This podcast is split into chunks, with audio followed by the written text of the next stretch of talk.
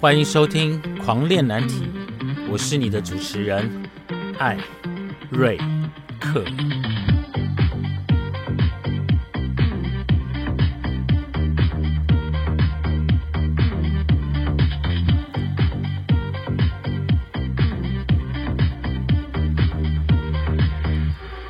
我们聊难题，聊青春，聊叛逆，聊出柜。从躲警察的那个年代，到现在同婚的多元文化，让艾瑞克来告诉你，这个世界多么的有趣。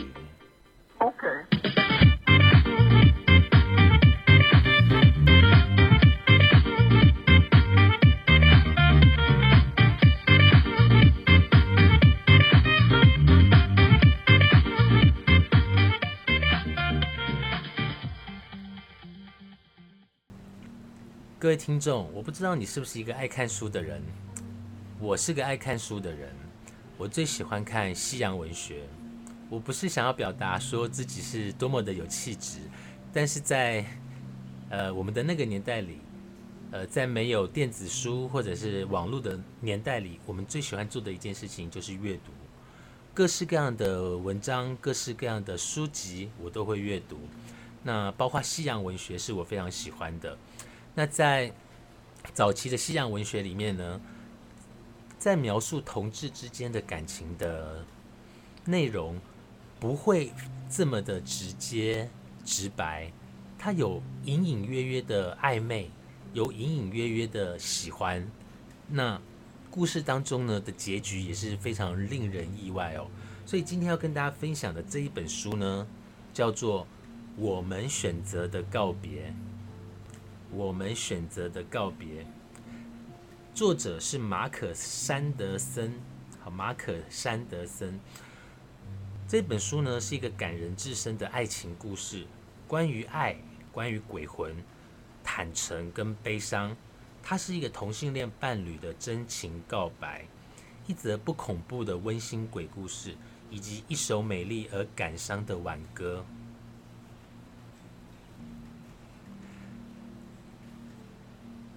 我在看书的时候呢，会把里面的我喜欢的文字用线给它画下来。画下来之后呢，我会再用手把我喜欢的文字再抄过一遍。总觉得这样那一段的文字才会深刻的刻在我的心里面。一九九二年，马可在报上刊登了一则非正式的征友广告。却没想到，因此遇到了他一生的挚爱马可与卓，一见钟情。他们在一九九三年五月开始同居，从此展开生命中最快乐的时光。对他们来说，寻找梦中情人的旅程终于结束了。一九九四年四月，现实彻底摧毁了他们美好的生活。卓被诊断出罹患皮肤癌。第一次化疗结束之后，卓要求马可答应他，如果情况真的变糟了，马可必须帮助他脱离苦海。三个月后，卓去世了，马可亲手结束了他的生命。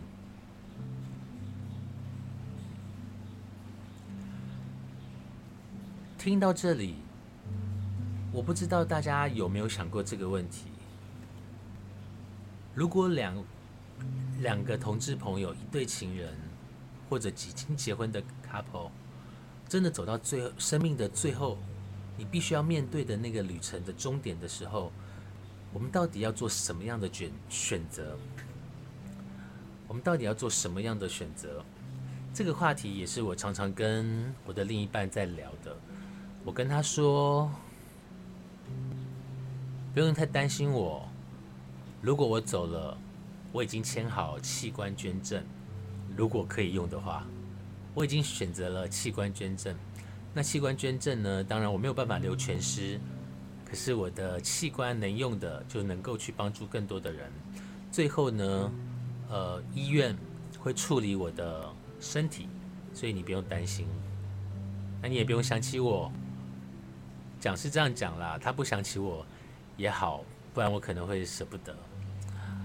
我们聊过这样的一个话题，不会太早，随时都不算太早。就算走后，我们可能没有办法埋在一起，那又如何？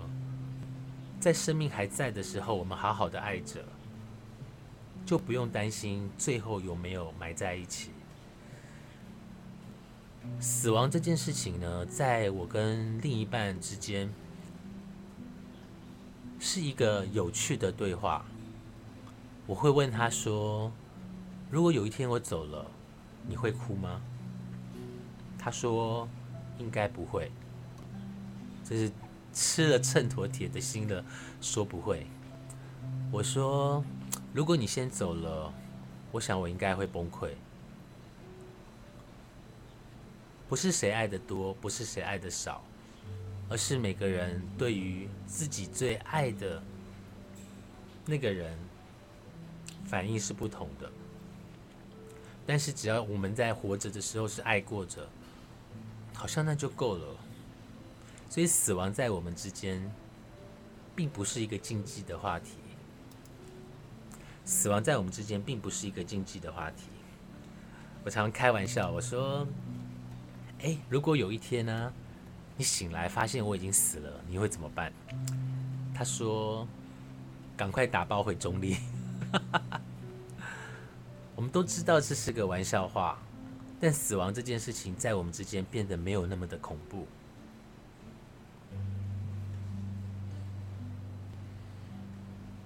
交往的这二十二个年来。有一次，因为我的失误，让另一半住进了加护病房，这是一个不应该发生的错误。我记得当时的八月，我们正准备要去美国，可是要飞美国的前一个月，发生了他的败血症变严重，我们紧急住到急诊室，最后。住进加护病房，可是大家知道，加护病房是家人才能够进去的，所以我只能送他送到加护病房的门口，然后就在外面守着。守了多久，我也记不起来了。我记得加护病房刚送进去的第一天，护理师拿了一张切结书。给我是一个放弃治疗的切结书，是放弃治疗吗？就是一个要家属才能签的一个单子，可是我没有办法签，因为我跟他只是一个别人不知道的恋人，但是我们没有什么法定的身份。所以他在里面受苦着，我在外面跺脚着，因为我们彼此之间是没有关系的。尽管我们二十二年的在一起，最后那一张纸是由他自己签了。在加护病房的那段时间，其实真的是非常的焦虑跟担心。我的另一半在加护病房好几天哦，然后再没有多久，在两个礼拜我就要飞美国了。我当时想，是不是就不要去美国了？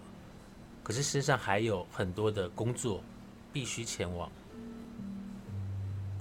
不过还好的，就是在我出国的前一个礼拜，我的另一半呢，从加护病房送到一般的转转。病房到淡水马街的普通病房，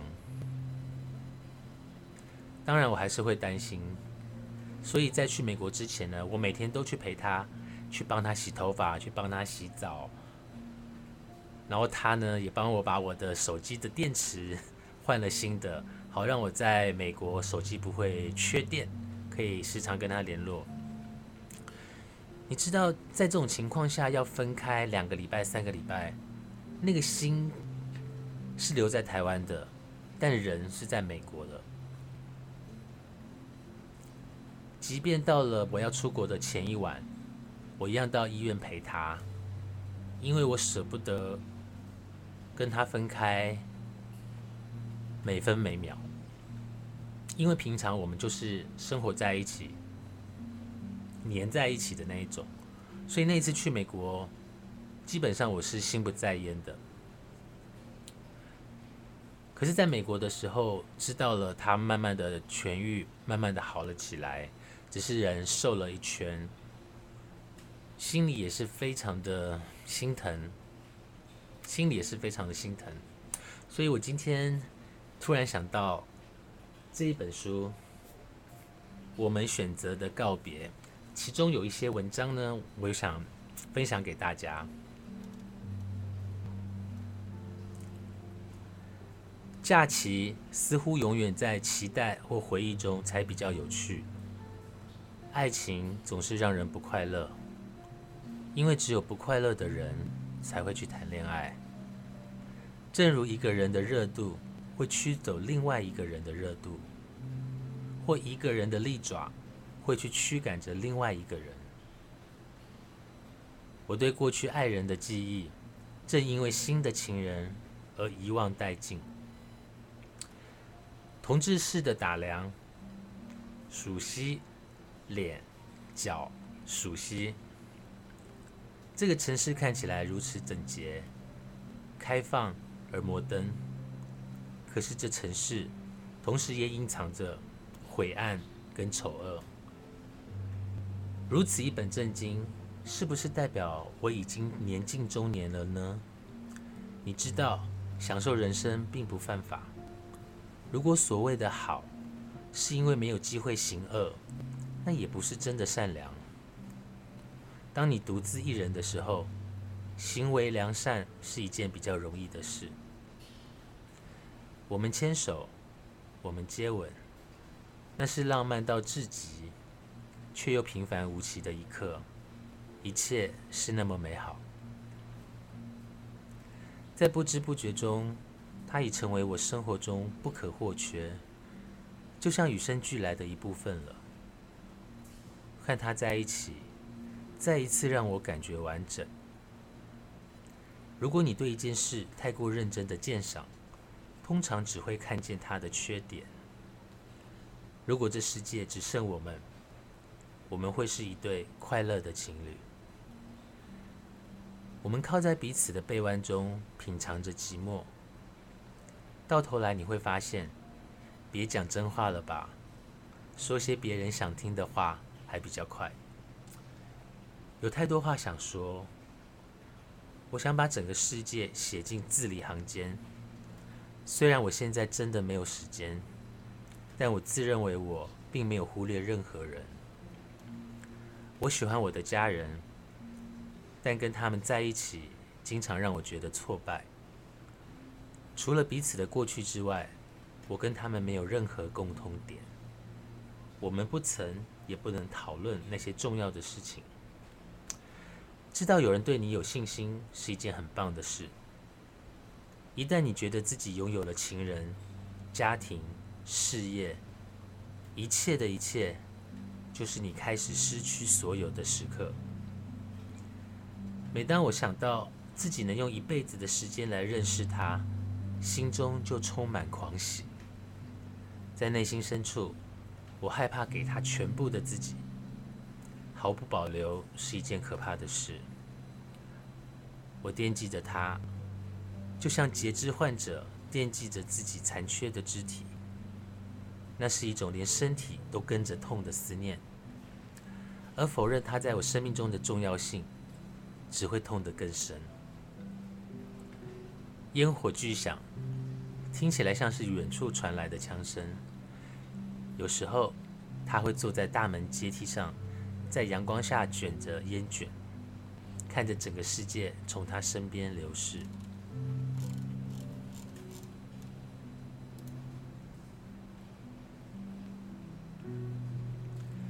如果有时候他想出去拈花惹草，那就让他去吧，只要记得回来就好。我不知道这样的想法是成熟还是愚蠢。什么事都不对劲，就像有个人在控制室里，突然决定他不要这出浪漫故事，而要改变一场法式闹剧。伊卡鲁斯坠落了，那又如何呢？他的死不过是大海中的一滴水珠。为什么命运总是冷不防的给你致命一击？如果说生病让他觉得尴尬，那么我则是因为自己的健康而有罪恶感。事情总在你以为逐渐好转的时候急转急转直下。这个花园就像我们的关系，他曾经有过很棒的愿景。透过纱窗看出去，是潮湿的天井，以及水管、空调，还有一些更肮脏的窗户。闷热沉浸在空气当中，弥漫着沮丧和挫败的气味。爱情虽然不能征服一切，但它能令人接受所有。然而，其实没有任何事情比死亡更接近真实。没有人能真正体会到他人的痛苦，在身体日渐衰败中等待死亡，正是所谓的脆弱。三十二岁的我，总觉得自己又老又旧，我的中年危机提早来到了。我之所以能紧紧依附着悲伤，是因为除此之外，我已经没有什么可以依附了。欲望着一个异性恋是没有用的，那就像是爱上一个不存在的人。当某个你爱的人死在你的怀里，这会改变你一辈子。当某个人死在你的怀里，你生命中的一部分也会跟着死去。整个世界看起来都疯了。自我厌恶是嗑药带来最糟糕的副作用。我经常有种罪恶感，而且身心俱疲。我们每个人心中的卓越都不一样，而我们都以为自己认识的才是真正的卓越。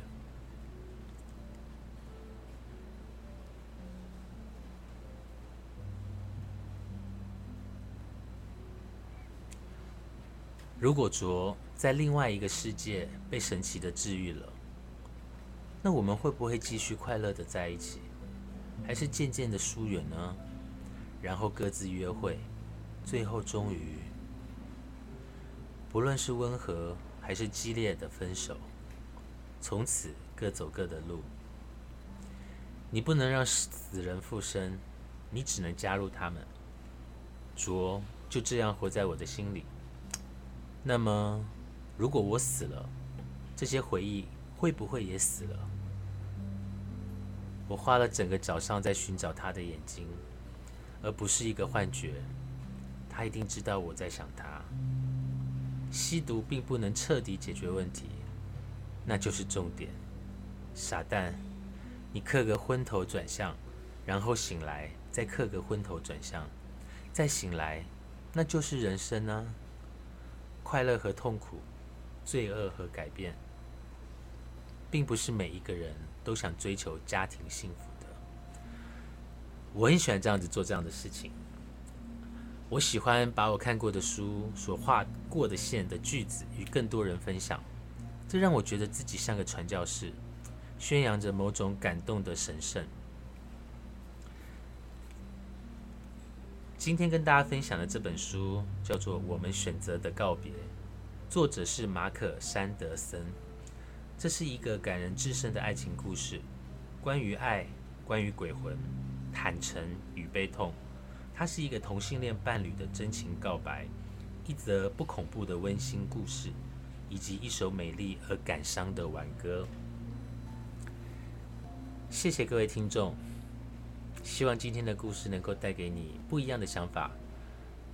对于你爱的人，要如何走到最后？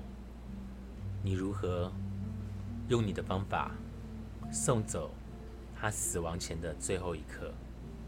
我们下次见。